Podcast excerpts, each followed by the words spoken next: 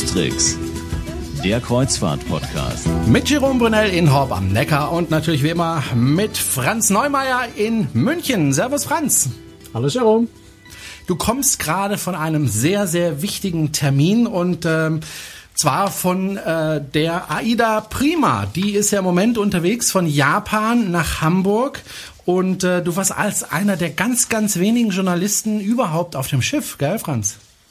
Äh, ja, bei der Reise, also ich bin von, von Limassol bis nach Cadiz mitgefahren, sechs Nächte, glaube ich, waren das, äh, war ich sogar der einzige Journalist an Bord. Es waren vor mir noch äh, ein Kollege von der DPA und auch ein Kollege von der Bild am Sonntag äh, an Bord. Ähm, ja, okay, gleichzeitig ist noch Fernsehteam, glaube ich, von N24 oder so äh, mit an Bord. Die fahren aber bis Hamburg mit, also die dokumentieren, glaube ich, äh, den, die, die, den kompletten Weg. Ähm, aber ansonsten war ich tatsächlich ähm, ja allein an Bord ähm, also allein als Journalist, ansonsten waren ganz viele äh, Crewmitglieder natürlich an Bord, über 900, das ist ja die gesamte Crew schon an Bord äh, und es waren noch weit über 600 Arbeiter noch an Bord, weil das Schiff ist ja noch nicht in, in einem Passagier vorzeigbaren Zustand äh, gewesen zumindest, das ist jetzt in Cadiz gerade nochmal in der Werft, während wir aufzeichnen und äh, ist dann danach tatsächlich von Lissabon an, äh, also am Wochenende, steigen dann die ersten äh, ja, Passagiere bzw. Journalisten und Reisebürovertreter äh, an Bord. Da ist das Schiff dann in so einem Passagierzustand. Aber während der Fahrt von Limassol nach Cadiz äh, war das tatsächlich äh, ja, sowas wie eine Baustelle noch. Also ganz, ganz viele Arbeiten überall noch unterwegs, was sehr, sehr spannend war anzuschauen. Als du das Schiff das erste Mal tatsächlich vor dir gesehen hast, und wir haben ja lange, lange auf das Schiff warten müssen. Es gab ja eine massive Verspätung bei der Herstellung des Schiffes.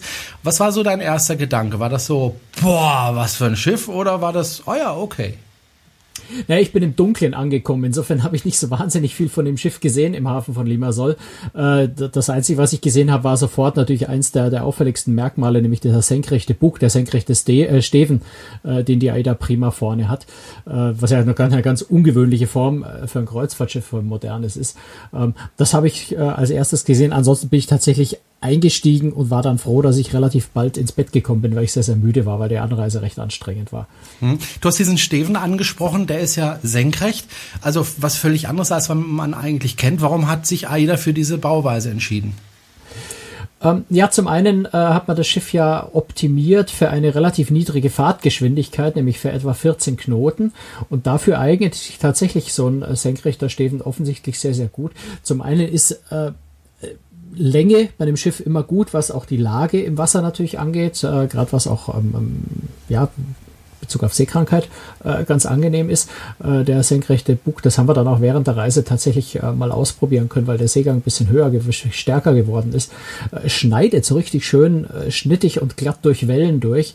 Also das hat in der Hinsicht einen Vorteil. Ist aber vor allem ist der die gesamte neue Rumpfform, zu denen eben auch der senkrechte Bug gehört, sehr sehr strömungsoptimiert für diese etwas langsamere Fahrgeschwindigkeit. Das heißt, es soll einfach äh, Treibstoff sparen, zusammen mit ganz vielen anderen Maßnahmen, die an dem Schiff ja auch gemacht wurden in der Hinsicht. Also insofern sehr, sehr, sehr, sehr sparsam. Das Schiff braucht äh, laut AIDA-Rechnung, beziehungsweise das haben sie sich, glaube ich, vom germanischen Leut auch zertifizieren, bestätigen lassen, ähm, pro Passagier und Kilometer 2,7 Liter Treibstoff. Mhm.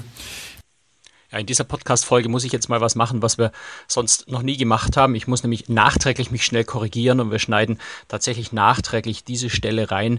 Das, was ich gerade gesagt habe, äh, ist natürlich Unsinn. Es sind nicht 2,7 Kilometer pro Passagier und Kilometer, sondern es sind 2,7 Liter pro Passagier und 100 Kilometer. Also der typische Vergleichswert zum Verbrauch bei Autos.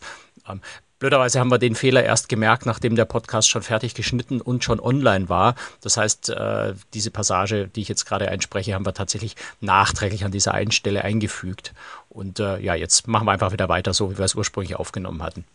Äh, das heißt, vorne fehlt dieser Wulst, den man sonst bei Schiffen sieht? Äh, doch, der, er hat auch einen, aber nur einen ganz kleinen. Also dieser Bug, Wulstbug, der existiert, aber es ist noch was ganz viel, viel kleiner als sonst bei Kreuzfahrtschiffen oder generell bei Schiffen. Wundert mich, aber das brauchen wir jetzt nicht ausdiskutieren, weil alle anderen Schiffe werden ja anders gebaut. Äh, da ist ja Aida Prima ja wirklich eine ganz, ganz große Ausnahme, was eben die Form des Buges äh, betrifft. Bin ich mal gespannt, ob sich das dann auch so tatsächlich dann darstellt, wie, wie man das geplant hat. Ähm, andere Geschichte, die man da vielleicht in dem Zusammenhang nennen sollte, ist, dass ja äh, bei der Aida Prima so Blubberbläschen äh, in, in das Wasser gepumpt werden, um eben den Reibungswiderstand zu verringern. Auch das ist ja äh, was Bahnbrechendes. Ähm, jein, also äh, es gibt einige Schiffe inzwischen schon, die mit der Technik fahren. Also gerade auch Frachtschiffe gibt es schon einige, die damit fahren, wo der Erfolg äh, nur partiell vorhanden ist. Also da gibt es schon auch Schiffe, die dann, die, bei denen das nicht so richtig funktioniert. Im Frachtbereich, äh, im Passagierbereich äh, weiß ich jetzt, dass bei, äh, bei Royal Caribbean, bei der Quantum-Klasse, ähm, solche Technik auch schon eingesetzt wird. Ähm, aber tatsächlich war AIDA waren die ersten, die das tatsächlich zumindest offiziell gesagt haben, dass es planen für die AIDA Prima. Äh, und da ist es tatsächlich auch im Einsatz. Es soll also in der Größenordnung von sechs bis sieben Prozent Treibstoff tatsächlich sparen, weil eben äh, die Luft, so, so ein feiner Luftfilm oder Blasen, Luftblasenfilm unter dem ähm, Rumpf, idealerweise sollte das quasi die gesamte Fläche abdecken, äh, einfach den Reibungswiderstand äh, des Wassers zum, äh, zum Rumpf hin reduziert und das Schiff dadurch einfach flüssiger durchs Wasser gleitet oder bei gleichem Energieaufwand schneller fährt, je nachdem, wie man das betrachten will. Mhm.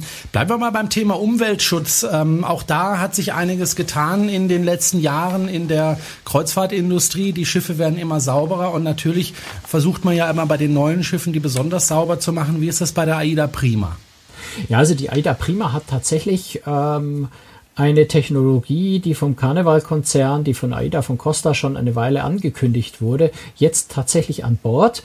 Ähm, das ist tatsächlich eine Technik, an der die halbe Industrie nicht geglaubt hat, äh, dass sie überhaupt existiert, weil, weil es so lange gedauert hat, bis sie nur aufgetaucht ist. Aber das ist tatsächlich ein Dreifachfilter, der also ähm, Ruß und, äh, und Feinstaub, ähm, Stickoxide und Schwefeloxide ähm, filtert, äh, so im Prozentsatz zwischen 90 und 99 Prozent, je nachdem, äh, um was für Bestandteile sich da handelt.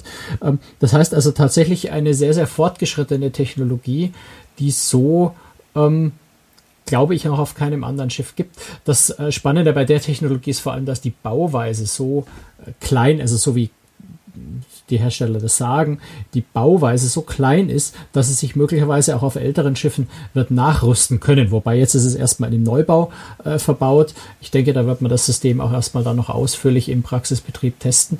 Äh, aber das ist eine sehr, sehr äh, vielversprechende Technologie. Und äh, was mich auch ähm, ja, sehr positiv überrascht und gefreut hat, ist, dass mir der Chief Engineer an Bord äh, tatsächlich gesagt hat, dass sie auch vorhaben, die Filteranlage permanent laufen zu lassen. Bisher kennt man diese Aussage nur von TUI Cruises, die sagen, wir lassen unsere äh, Schwefeloxidfilter, also die Scrubber, permanent laufen.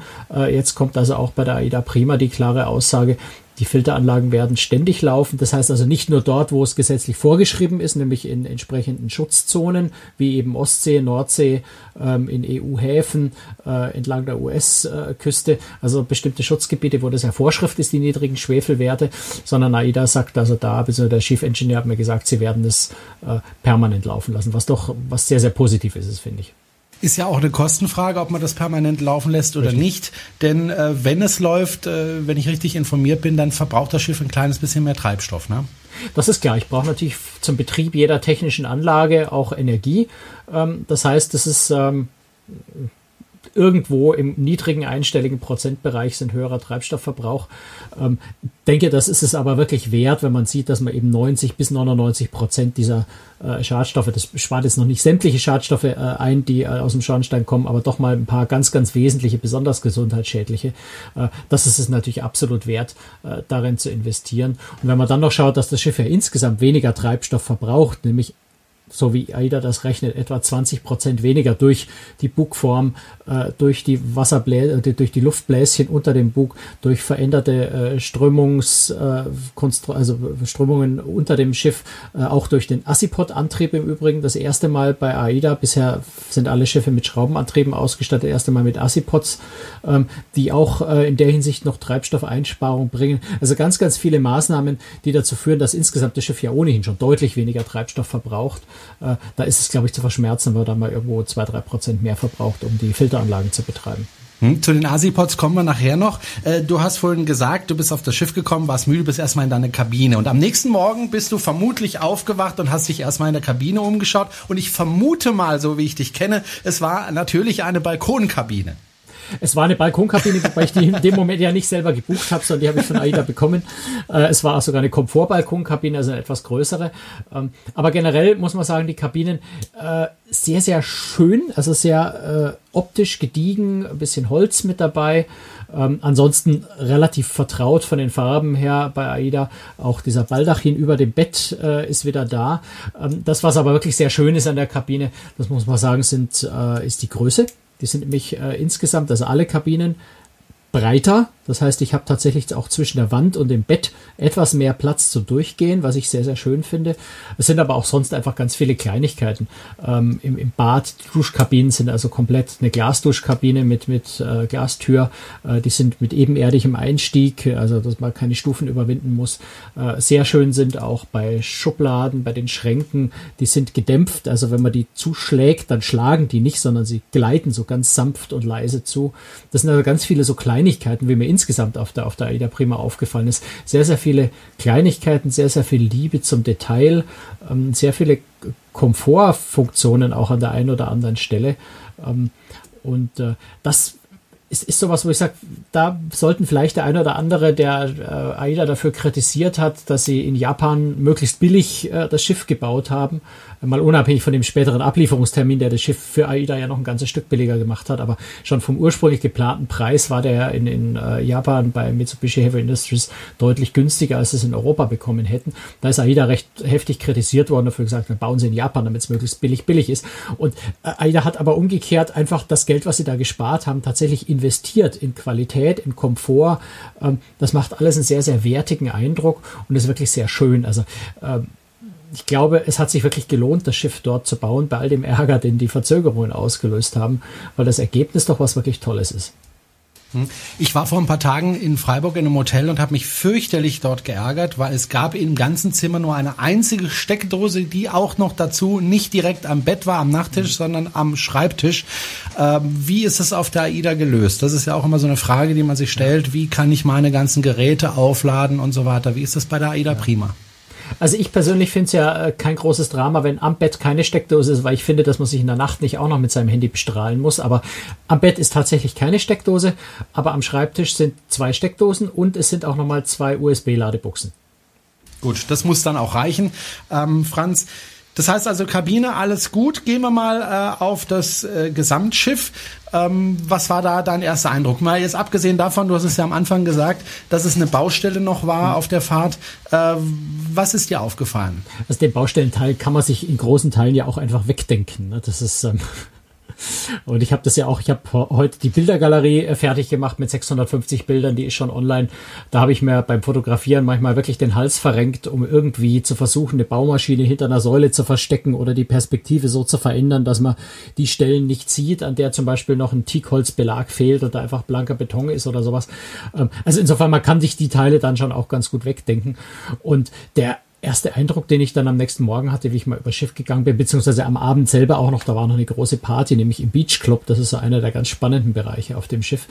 Äh, der ist schon wirklich, also ich möchte das Wort grandios beinahe in den Mund nehmen. Das sind wirklich wunderschöne Sachen, äh, die einen richtig beeindrucken. Der Beach Club gehört vor allem dazu. Also der Beach Club und auch der, ja, wie soll man das sagen, der Fun Park auf dem Pooldeck, äh, Pooldeck, nämlich das Four Elements. Das sind zwei Bereiche, die durch einen riesengroßen äh, durch ein riesengroßes ähm, ja, Foliendach überdeckt sind. Also das ist eine durchsichtige, transparente Folie, die mal im Übrigen vom Her äh, selben Hersteller kommt wie in München die Allianz Arena, diese, diese futuristischen Kissenoptik. Ähm, äh, also dieselbe, vom selben Hersteller, also nicht dieselbe Folie, aber vom selben Hersteller kommt diese Folie, ähm, die anders als sonst diese Glasdächer, die ja auf, über, über Pools oft sind auf Kreuzfahrtschiffen, tatsächlich viel, viel filigraner, viel, viel feiner wirkt.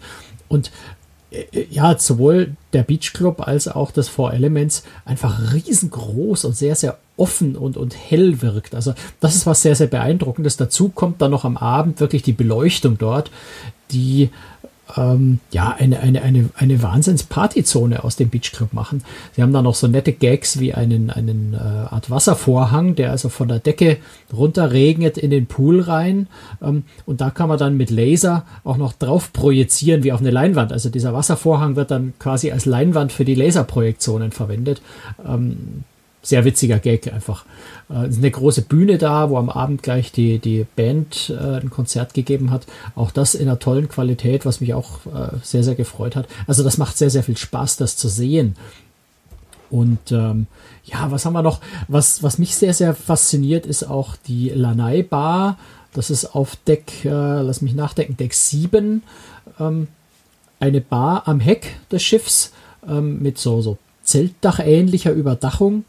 Ähm, sehr, sehr groß, sehr, sehr viele Plätze zum Sitzen an den Bars und einfach ein wunderschöner Blick nach hinten ins Kielwasser in den Sonnenuntergang, wenn die Sonne gerade hinter dem Schiff untergeht, ansonsten am Morgen in den Sonnenaufgang.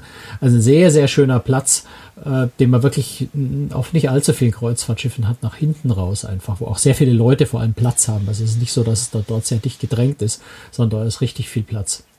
Ich habe ja, als ich selber auf der AIDA gearbeitet habe, im Entertainment-Bereich, äh, war ich ja auf der AIDA Aura und da gab es ja ähm, ein Theater hinten am Heck.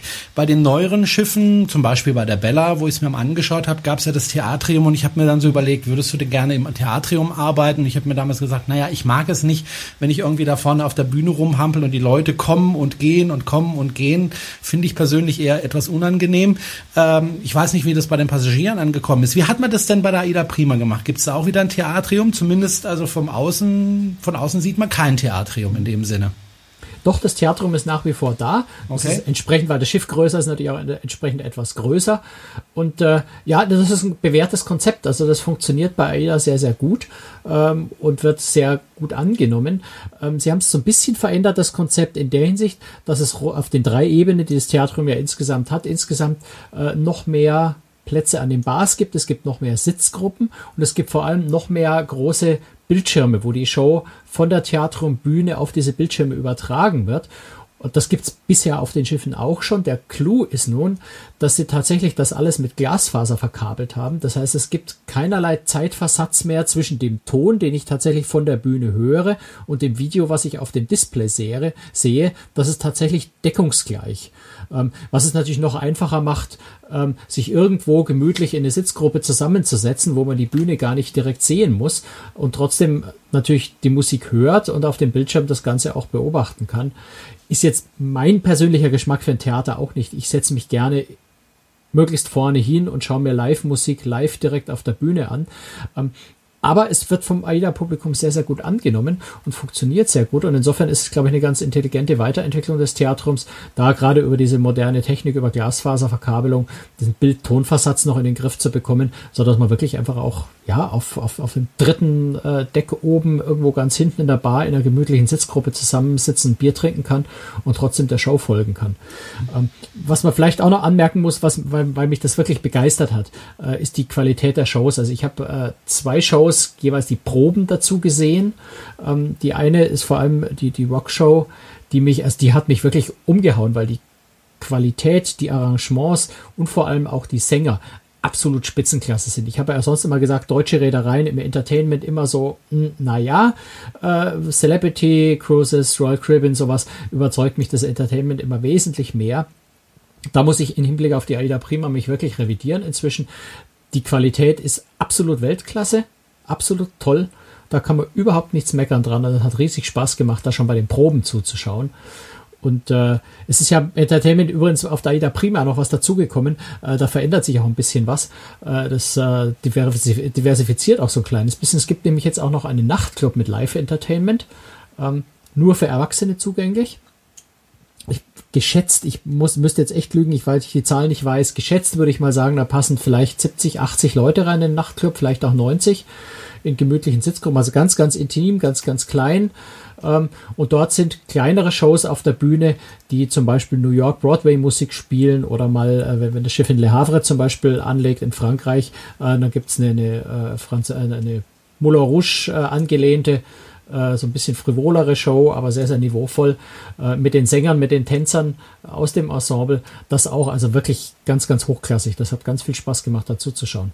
Hm.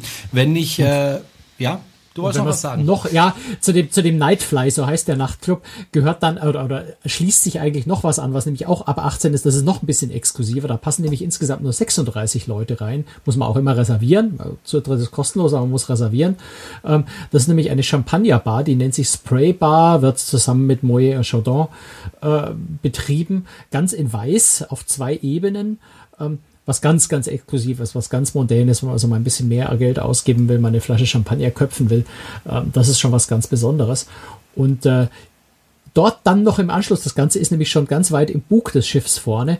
Von der Spraybar kann man dann tatsächlich nochmal einen Schritt nach draußen gehen und ist dann tatsächlich draußen. Und man steht ganz, ganz vorne an der Bugspitze im Freien und kann also so beinahe wie im Titanic-Film äh, die Arme ausbreiten. Geht deswegen nicht, weil genau da vorne eine Säule ist, die muss da sein, äh, aus sta äh, äh, statischen Gründen. Ähm, wäre die Säule da nicht, könnte man sich also wirklich ganz vorne hinstellen und die Arme ausbreiten und ein bisschen Titanic singen. Aber auch so ist die Stelle da vorne ähm, ist schon echt toll. Und ich vermute mal, das ist deine Lieblingsstelle, oder? Das ist tatsächlich, muss ich sagen, meine Lieblingsstelle. Ich bin während der Reise immer und immer wieder da vorne rausgegangen, weil es einfach so wunderschön ist, da zu stehen. Und du kannst dich dann da auch, ähm, ja, du kannst dich vorne über die Reling überbeugen, so ein bisschen drüber lehnen. Das ist gar nicht so leicht, weil das nämlich ziemlich breit da ist, die Lehne. Also musst du aufpassen. Aber wenn du dich da vorne rüber beugst, kannst du ja diesen senkrechten Bug dann wirklich ganz nach unten schauen. Also du siehst dann wirklich, wie der Bug unten durch die Wellen schneidet. Das ist, das ist einfach klasse. Das ist einmalig. Das gibt es, glaube ich, auf keinem anderen Schiff. Kann ich gut verstehen, weil als ich auf der Aura gearbeitet habe, konnte man, wenn man da gearbeitet hat, ganz auch ganz nach vorne an den Bug, äh, so wie bei der Titanic sozusagen. Und das war immer so mein Platz, zu dem ich gegangen bin, nachdem ich dann fertig gearbeitet habe, nachts um eins. Bevor ich dann ins Bett bin, bin ich immer noch dahin gewandert. Das war so, ja, mein gute Nacht. Äh, Gedöns. So. Ähm, ist, übrigens, ist übrigens ein gutes ja. Stichwort, das ist vielleicht am Rande angemerkt. Ich habe auch so ein bisschen die Crew-Bereiche anschauen dürfen, nämlich da ja. hat AIDA tatsächlich auch einiges getan äh, für die Crew. Wie ich finde, sehr, sehr im Positiven. Die haben äh, sogar zwei Außenbereiche für die Crew. Das eine ist nach hinten raus, äh, sehr schöne, sehr schöner offener Bereich mit, mit Sitzgruppen und sowas, mit einer Bar. Äh, und der zweite Platz ist tatsächlich ganz oben auf, ich glaube, Deck 16 oder sowas äh, liegt jedenfalls zwischen äh, dem Beach Club und dem und dem Four Elements. Über das Four Elements sollten wir auch gleich übrigens noch ein kleines bisschen reden. Ähm, also da dazwischen ist dann mit einer großen Sichtschutzwand umgeben nochmal ein Außenbereich für die Crew, wo tatsächlich niemand reinschauen kann. Das ist ein relativ großer Pool. Es ist ein äh, Kunstrasen in einer sehr, sehr guten Qualität. Also ein sehr, sehr schöner Platz, um da oben auch an der Sonne nochmal komplett auszuspannen. Und vor allem, anders als bei Kreuzfahrtschiffen sonst, der, der Crewbereich vorne am Bug, wo der Kapitän und der Staffkapitän ständig zuschauen können, ist das wirklich für niemanden einsehbar. Das heißt, für die Crew auch wirklich ein ganz, ganz toller Platz. Äh, insofern klasse. Und was mir auch wahnsinnig gut gefällt, was ich eine tolle Idee finde, was eigentlich gar kein großer Aufwand ist, habe ich es noch nie äh, irgendwo gesehen oder gehört, aber Kreuzfahrtschiffen, die Crewmesse, also das Crew-Restaurant, ist von, von der Gestaltung, vom Design her, schaut die genauso aus wie das Marktbuffet-Restaurant für die Passagiere. Also wenn man nicht sehen würde, dass da Bullaugen sind statt große Panoramafenster, könnte man meinen, was sei im Passagierbereich. Das, also finde ich, ist, ist ziemlich schön, was AIDA da gemacht hat, um auch einfach der Crew so ein bisschen äh, zusätzlichen Komfort nochmal zu geben. Ich denke, man muss der Crew auch langsam auch was bieten, denn äh, die Alternativen für die Crew sind natürlich auch gegeben. Da muss absolut, der Arbeitgeber ja. auch gucken, dass er seine Leute bei der Stange hält. Aber trotzdem, tolle ja, Sache. Absolut. Ähm, wenn ich äh, AIDA-Passagier der Vergangenheit bin, das heißt schon zum Beispiel auf der Bella unterwegs war oder auf anderen neueren Schiffen oder auf der Aura, ähm, Finde ich mich da auf dem neuen Schiff, auf der Prima zurecht oder muss ich mich da komplett neu eingewöhnen? Ähm, naja, es sind schon viele Sachen anders. Das Theatrum ist natürlich immer noch so das Zentrum des Schiffs. Insofern ist da äh, eine ganz gute Orientierung gegeben. Aber es sind schon viele Dinge ein bisschen anders. Also die ähm, Aida Bar zum Beispiel äh, liegt jetzt äh, tatsächlich im Beach Club, also oben äh, auf dem obersten Deck unter dem, unter dem Foliendach. Und also ganz anderer Ort als bisher. Ähm, was es auch ganz neu gibt, ist tatsächlich die Plaza. Das ist ein ähm, ja, im Prinzip einem, einem, Einkaufszentrum an Land so ein bisschen nachempfunden. Dort gibt's die ganzen Shops, da gibt's zum Beispiel auch einen Juwelier, äh, es gibt äh, ja ein Sportgeschäft, solche Sachen. Also das, was man so üblicherweise an Shops eigentlich auf einem Kreuzfahrtschiff auch trifft.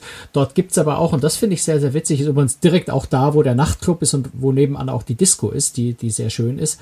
Ähm, dort gibt's auch einen, äh, eine Currywurstbude Ja, zwar mit einer ziemlich leckeren Currywurst sogar. Das erlaube ich mir jetzt mal als Bayer zu sagen, der sich sonst kein Urteil über Currywürste erlauben kann, weil mir die Erfahrung fehlt. Aber die war richtig fein. Und äh, es gibt auch eine Tapas-Bar dort.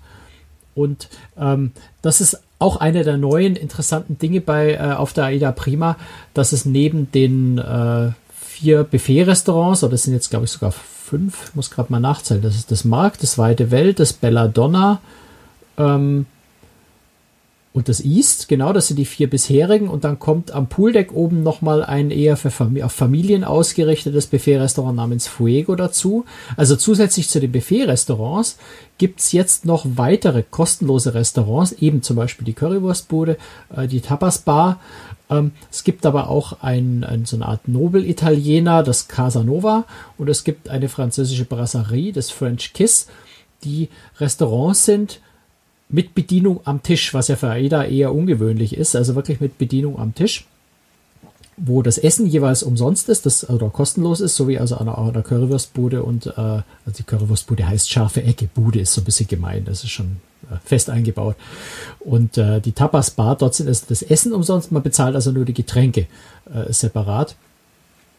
Ähm, weiterhin gibt's dann aber auch die Bezahlrestaurants noch, also das, das Rossini natürlich, das Spitzenrestaurant, da haben wir drin gegessen. Unglaublich lecker wie immer und ich, wie ich finde, im Vergleich gerade zur internationalen Konkurrenz sehr, sehr günstig mit 32,50 Euro als Aufpreis. Ähm, das ist viel, viel mehr wert als das. Also das Rossini ist was sehr, sehr empfehlenswertes.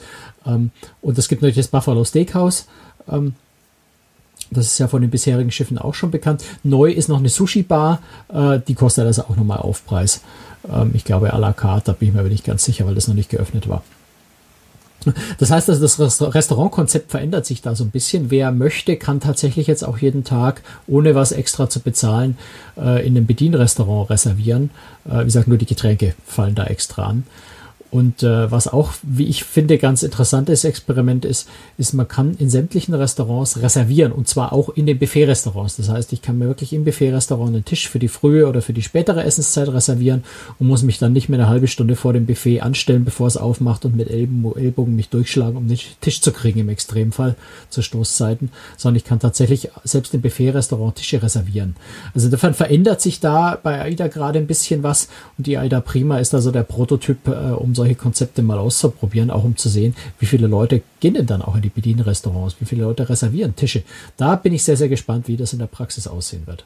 Hm? Du hast vorhin die Four Elements angesprochen. Du wolltest noch mal was dazu sagen. Was muss ich mir darunter vorstellen? Ja, es ist sowohl das Four Elements wie den Beach Club. Über den Beach Club haben wir vorhin schon ein bisschen gesprochen. Ähm, da ist es eben dieses riesige Foliendach. Ähm, da sind künstliche Palmen drin, da ist eine Bar drin, da ist eine große Bühne drin, da ist eine große Tanzfläche, es ist aber eben auch ein relativ großer Pool drin. Der Pool ist dann auch, ähm, äh, also da kann man durch, durch äh, kennt man vom Schwimmbad ja oft, äh, das sind so, so Plastikfolien dazwischen, durch die man durchschwimmen, dann ins Freie rausschwimmen kann. Was gerade bei der Prima, die ja selbst im Winter in, in Westeuropa fährt, ja ganz spannend ist, dass ich in diesem warmen Beachclub innen drin bin ähm, und dann aber auch einfach mal in die Kälte rausschwimmen kann, oder dass ich wirklich draußen dann aus dem Wasser steigen muss. Ich kann dann wieder zurück ins Warme schwimmen und, und äh, dort wieder raussteigen. Kann also diesen Pool wunderbar nutzen und trotzdem auch ins Freie raus. Ähm, das ist der eine Bereich, der von diesem Foliendach überdeckt ist.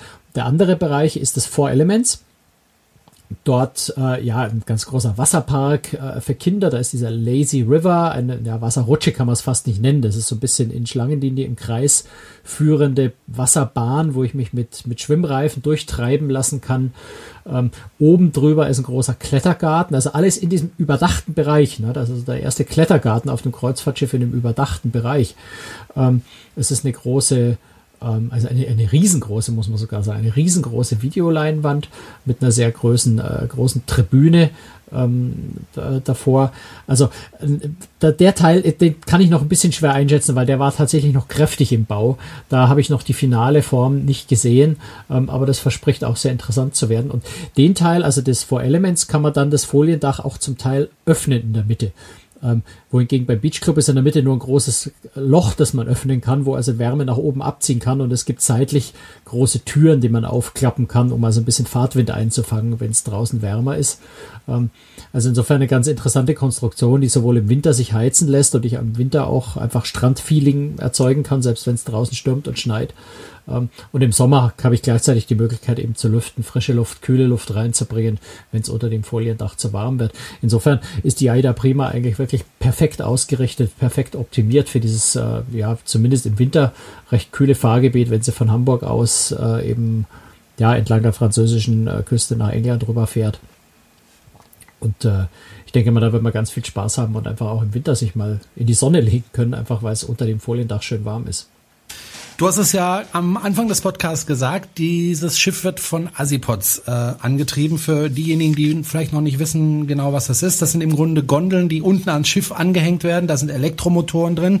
Die sind um 360 Grad drehbar, äh, sind elektrisch betrieben. Das heißt, das Diesel wird verbrannt, daraus wird elektrischer Strom gemacht und damit wird eben der Asipod äh, angetrieben. Du hast mit dem Kapitän darüber gesprochen. Der musste sich nämlich erstmal ähm, ausbilden lassen für diese Asipods, ne?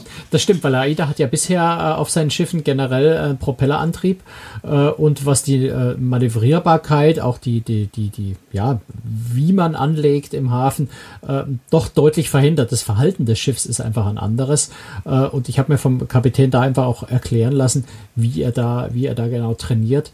Äh, ist übrigens Detlef Harms, also einer der ganz alt eingesessenen, äh, renommierten Kapitäne bei äh, AIDA, die die AIDA prima äh, ja, der, der die AIDA Prima kommandiert? Nein, ich äh, war auf zwei Kursen in der AIDA Akademie, also Port 1 und Port 2 Kurs.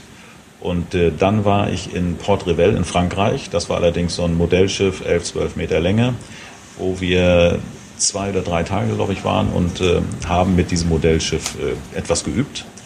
Und dann hatte ich die Gelegenheit, äh, drei Monate auf Costa Luminosa zu fahren mit Kapitän Senisi zusammen und äh, dort hatte ich die Gelegenheit, auf der Luminosa als Staffkapitän das Schiff zu manövrieren. Das heißt, ich bin äh, in äh, Stockholm, Helsinki, Tallinn und St. Petersburg, ich glaube elf oder zwölf Mal insgesamt hinein und hinaus gefahren und habe an und abgelegt. Und das war eigentlich äh, das äh, Basic-Training für mich hier für die Prima. Gut, also interessant, weil äh, dann doch ein bisschen anders zu steuern, so ein Schiff. Ne? Ich kenne noch diese Seitenstrahlruder, die mich, als ich auf der AIDA gearbeitet habe, immer aus dem Bett geschmissen haben, weil ich direkt drüber gewohnt habe. Die haben fürchterlich vibriert. Das wird bei der Prima so nicht mehr sein. Äh, naja, die Bugstrahlruder gibt's nach wie vor, also vorne. Äh, nur die, nur die Heckstrahlruder äh, werden natürlich Immerhin. ersetzt, weil wenn ich so einen Assiport um 360 Grad drehen kann, dann kann ich den natürlich auch zur Seite drehen. Das heißt, ich brauche keine, keine Propeller mehr, die zur Seite blasen, weil ja ähm, der, der, der Assiport selber äh, zur Seite ausrichtbar ist.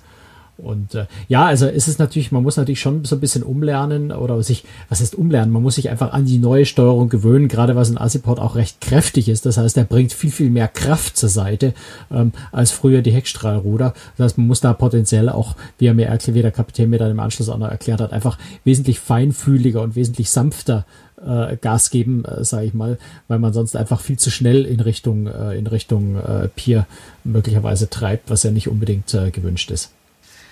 Wir haben ja vorhin schon über deine Kabine gesprochen. Du hattest eine etwas größere Balkonkabine. Äh, es gibt aber auch eine komplett neue Kabinenkategorie auf der AIDA Prima. Ja, und insgeheim hatte ich ja so ein bisschen gehofft, dass ich dort eine Kabine bekomme, aber die waren schlicht und einfach noch nicht, zumindest die Balkone davor noch nicht ganz fertig. Ähm, das sind nämlich die sogenannten Lanai-Kabinen. Ähm, Lanai ist ja eine Insel auf Hawaii, nach denen sind die benannt. Ähm, aber das Spannende an den Kabinen ist, dass sie einen äh, zusätzlichen Wintergarten haben. Äh, die liegen auf Deck, jetzt muss ich überlegen, Deck 8 ähm, das ist eigentlich das ganz öffentliche, normale Promenadendeck. Ähm, diese Lanai-Kabinen sind dann etwas zurückversetzt und auch ungefähr so ungefähr einen Meter, glaube ich, erhöht, haben äh, als Balkonbrüstung so ein bisschen Milchglas als Sichtschutz. Dann ist also ein ganz normaler Balkon. Da dahinter durch so, so zur seitlich Seite wegfaltbare Glasfront äh, ist dann nochmal ein, ja, breit ist das so zweieinhalb Meter tief, glaube ich, ungefähr geschätzt, ein, ein überdachter Bereich, den man eben ja mit, mit offenem oder mit geschlossenen äh, Scheiben benutzen kann, wo so eine Art Himmelbett drin steht, wo man sich rein, rein äh, lümmeln kann, ein Buch lesen kann, sich's gemütlich machen kann. Ähm, und dahinter kommt dann eine normale Balkonschiebetür und dahinter ist eine ganz normale Kabine. Das heißt, ich habe die Kabine davor den Wintergarten und da davor dann nochmal meinen Balkon und kann natürlich beliebig konfigurieren, wo ich da was wie aufmachen und miteinander verbinden will, so dass ich unter Umständen einfach einen sehr, sehr großen, zum Teil überdachten Balkon habe. Ähm, also sehr viel Platz. Und das, wie ich finde, sehr, sehr witzig und spannend ist, dass das dann aufs öffentliche Panorama, äh, Promenadendeck rausgeht, wo ich also auch, ähm, sonst ist man in seiner Balkonkabine so ein bisschen abgeschlossen vom Rest der Welt. Man ist dann so mitten im Geschehen ähm, und trotzdem in seinem privaten äh, eigenen Bereich, was ich sehr, sehr schön finde persönlich. Hm, und dann gibt's noch die Panoramakabinen. Was muss ich mir darunter vorstellen? Genau, Panoramakabinen gibt's bei EDA ja bisher auf den größeren Schiffen auch schon. Äh, das sind Panoramakabinen, Panoramasuiten, äh, die auf einem besonders hochgelegenen Deck sind, also eben Panorama, schöner Ausblick von ganz oben. Äh, das Spannende auf der AIDA Prima ist aber, dass zu diesen Panoramakabinen und Suiten diesmal jetzt auch ein ganz exklusiver und nur für die Passagiere dieser Kabine zugänglicher Bereich auf Deck 16 oben ist, nämlich das sogenannte Patio-Deck. Dort ist ein eigener äh, ja, Pool, äh, Sonnenliegenbereich ähm, und was einfach, also ich finde einer der schönsten äh, schönsten Dinge ist, die ich jemals auf einem Kreuzfahrtschiff gesehen habe, äh, so kleine Infinity Pools, also eher so Whirlpool-artig, wo man sich reinsetzen kann, die dann nach vorne ähm, bis zum Boden dieses Pools äh, Glasscheiben haben, die eben zur Hälfte mit Wasser aufgefüllt sind und ich sitze da drin und schaue einfach aus meinem Pool raus direkt nach vorne, also einen noch besseren Blick als der Kapitän hat, weil man noch äh, ein paar Decks höher ist. Ähm, ein, ein, ein unbeschreiblicher Blick. Also das muss man, muss man sich, glaube ich, auf den Bildergalerien auf, auf Crustrix.de einfach mal angucken, wie dieser Infinity Pool ausschaut. Das ist wirklich was richtig Tolles. Und Witzigerweise gibt es zwei zusätzliche so Infinity Pools nochmal, nämlich seitlich, ähm, auch auf diesem Lanai Deck und die sind dann auch öffentlich zugänglich. Da habe ich jetzt nicht diesen ganz sensationellen Blick nach vorne raus, aber immerhin zur Seite, was auch ziemlich klasse ist. Also diese Infinity Pools, das ist auch so eins von diesen, eins von diesen kleinen Highlights auf der AIDA Prima, die wirklich toll sind. Hm. Du hast vorhin von deinem Lieblingsplatz ganz vorne am Bug äh, gesprochen. Gibt es dann auch irgendwo noch einen Platz, wo du sagst, das ist so auch mein Lieblings, mein zweitliebster Platz. Also wenn ich jetzt mal die Restaurants ausblende, weil wir haben ja wirklich im Rossini gegessen, was ich einfach sensationell lecker fand. Das war richtig gut. Ähm, aber auch der Italiener, äh, der neue, ist klasse. Auch das French Kiss war fein. Also da muss man sagen, da hat AIDA äh, was Tolles geschaffen mit den zusätzlichen, mit diesen Bedienrestaurants. Ich persönlich bin kein großer Fan von Buffets beim Abendessen. Ich setze mich da gerne gemütlich hin. Insofern kommt mir persönlich das auch sehr, sehr entgegen, diese beiden Restaurants. Aber es gibt tatsächlich noch einen Platz, wo ich auch ziemlich oft auf der Reise war. Das sind nämlich äh, zwei, eigentlich, eigentlich zwei Bereiche, die identisch sind, nämlich die Skywalks. Das ist ganz hinten am Heck vom Schiff, äh, auch wieder auf dem obersten Deck. Ähm, ist so, so ein Glasaufzug, Turm, wenn man so will, der bis ganz hoch rauf geht. Und um diesen Aufzugsturm geht auf Deck, jetzt muss ich nichts Falsches sagen, ich glaube auf Deck 15, ich bin mir nicht mehr ganz sicher, ähm, geht ein, ähm, ein, ein wie soll man das sagen, so eine Art Balkon einmal um diesen Aufzug rum, der aber komplett aus Glas besteht. Also nicht nur die, die Brüstung, sondern auch der Boden ist aus Glas. Das heißt, ich laufe da drüber, schaue senkrecht nach unten aufs Promenadendeck, beziehungsweise auch direkt aufs Wasser, direkt unter mir durch den Glasboden durch. Und das ist zum einen natürlich so ein kleines bisschen Nervenkitzel, wenn man nicht ganz schwindelfrei ist, da drüber zu laufen.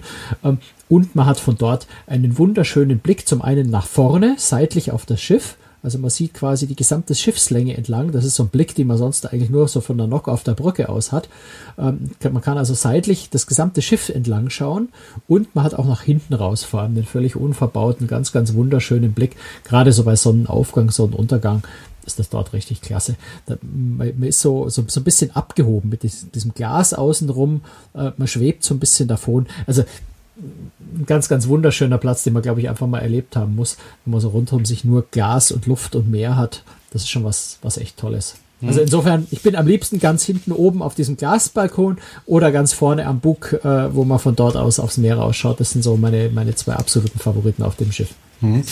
Ich würde gerne mal versuchen, dieses Schiff, äh, die Aida Prima, mal irgendwo einzuordnen, vielleicht mal im Vergleich zu anderen Schiffen.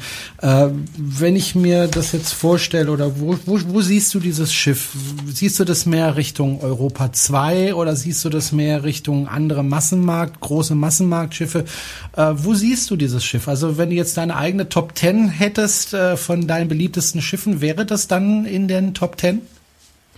Oh, das ist eine echt schwierige Frage. Ähm, die, die würde ich ungern beantworten wollen, weil ich habe das Schiff natürlich jetzt nicht im echten Passagierbetrieb erlebt, sondern wirklich noch so in einem, in einem Werftmodus. Insofern ist das so ein bisschen schwer zu beurteilen, weil zu einem Schiff immer auch natürlich Passagiere und ein echter Betrieb gehört, um ein Gefühl dafür zu entwickeln. Äh, rein von der Hardware her gefällt es mir ganz hervorragend. Ob es jetzt unter meinen Top Ten wäre, weiß ich nicht so genau, weil ich, ich, ich tue mich tatsächlich schwer, so Top Ten Listen zu machen, weil es ganz, ganz viele Schiffe gibt, die mich jedes auf seine Art begeistern. Äh, aber es hat mich doch auch sehr, sehr beeindruckt. Es sind ein paar Sachen, die mir wahnsinnig gut gefallen, vor allem dieses Foliendach. Äh, das habe ich mir vorher gar nicht vorstellen können. Und das hat wirklich meine Erwartungen komplett übertroffen. Das fühlt sich einfach grandios an. Und dann gibt es eben so diese tollen kleinen Dinge, die wir gerade schon äh, erwähnt haben. Ähm, insofern schon relativ weit oben in der Liste. Ähm, Jetzt mit Europa 2 würde ich es nicht vergleichen, obwohl tatsächlich auch die Aida Prima wahnsinnig viel Blattgold zum Beispiel an Bord hat, was mich sehr überrascht hat. Also ganz, ganz viel äh, Blattgolddecken, gerade so im Theatrium, aber auch in anderen Bereichen. Im Rossini zum Beispiel wird Blattgold äh, ganz, ganz, äh, ganz geschickt für das Lichtkonzept äh, eingesetzt, wo du tatsächlich von der Lichtstimmung immer das Gefühl hast, draußen ist gerade ein wunderschöner Sonnenuntergang. Ähm, also das sind ganz viele schöne Sachen gemacht. Und äh, aber, aber ansonsten muss man natürlich die Aida Prima dort einstufen, wo andere AIDA-Schiffe auch sind, also irgendwo im Massenmarkt natürlich. Also das äh, gar keine Frage. Ne? Gut. Ähm, ich möchte gerne einen kleinen. Von der Größe her, ja. von der Größe her ist es gehört jetzt ist bei IDA sicher das größte Schiff, äh, 3200. Ich muss es ablesen, 3286 Passagiere bei Doppelbelegung. Ist also gehört jetzt nicht zu den allergrößten Schiffen und wenn gerade wenn man schaut, äh, was was äh, was was MSC jetzt da auch an neuen Schiffen wieder baut, gehört dann schon fast zu den mittelgroßen Schiffen. Ähm, aber es ist sicher jetzt für deutsche Verhältnisse natürlich schon ein sehr, sehr großes Schiff. Bruttoraumzahl 124.100. Wenn man da vergleicht äh, mit einer äh, Allure of the Seas, Harmony of the Seas, äh, weit über 200.000 Bruttoraumzahl, äh, ist schon, ja, eher ein mittelgroßes Schiff, würde ich mal sagen. Okay. Ich würde gerne einen kurzen Ausblick auf unsere nächsten Folgen hier bei Cruise geben. Machen wir normalerweise nicht, weil wir meistens nicht wissen, was wir in den nächsten Wochen machen, weil wir ja möglichst aktuell bleiben wollen. Diesmal wissen wir es. Also nächste Woche wird es nochmal darum gehen, um die Aida Prima, aber da geht's dann mehr um deine Reise, die du da gemacht hast.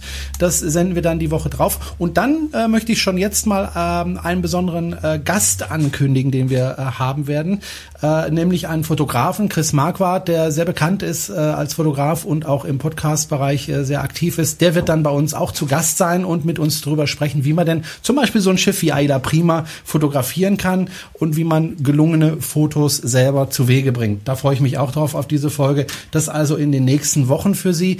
Wie gesagt, nächste Woche sprechen wir nochmal über die Aida Prima, über die Reise, die der Franz gemacht hat. Und äh, ja, für heute würde ich sagen, äh, ist erstmal Schluss, ne, Franz? Ja, wir haben jetzt auch schon lange genug geredet über das Schiff, wobei über das Schiff könnte ich noch sehr, sehr viel mehr reden. Man könnte natürlich ganz ganz, viel mehr äh, Details noch erzählen, ähm, weil auf so einem großen Schiff sind natürlich ganz, ganz viele neue Dinge, andere Dinge, äh, schöne Dinge.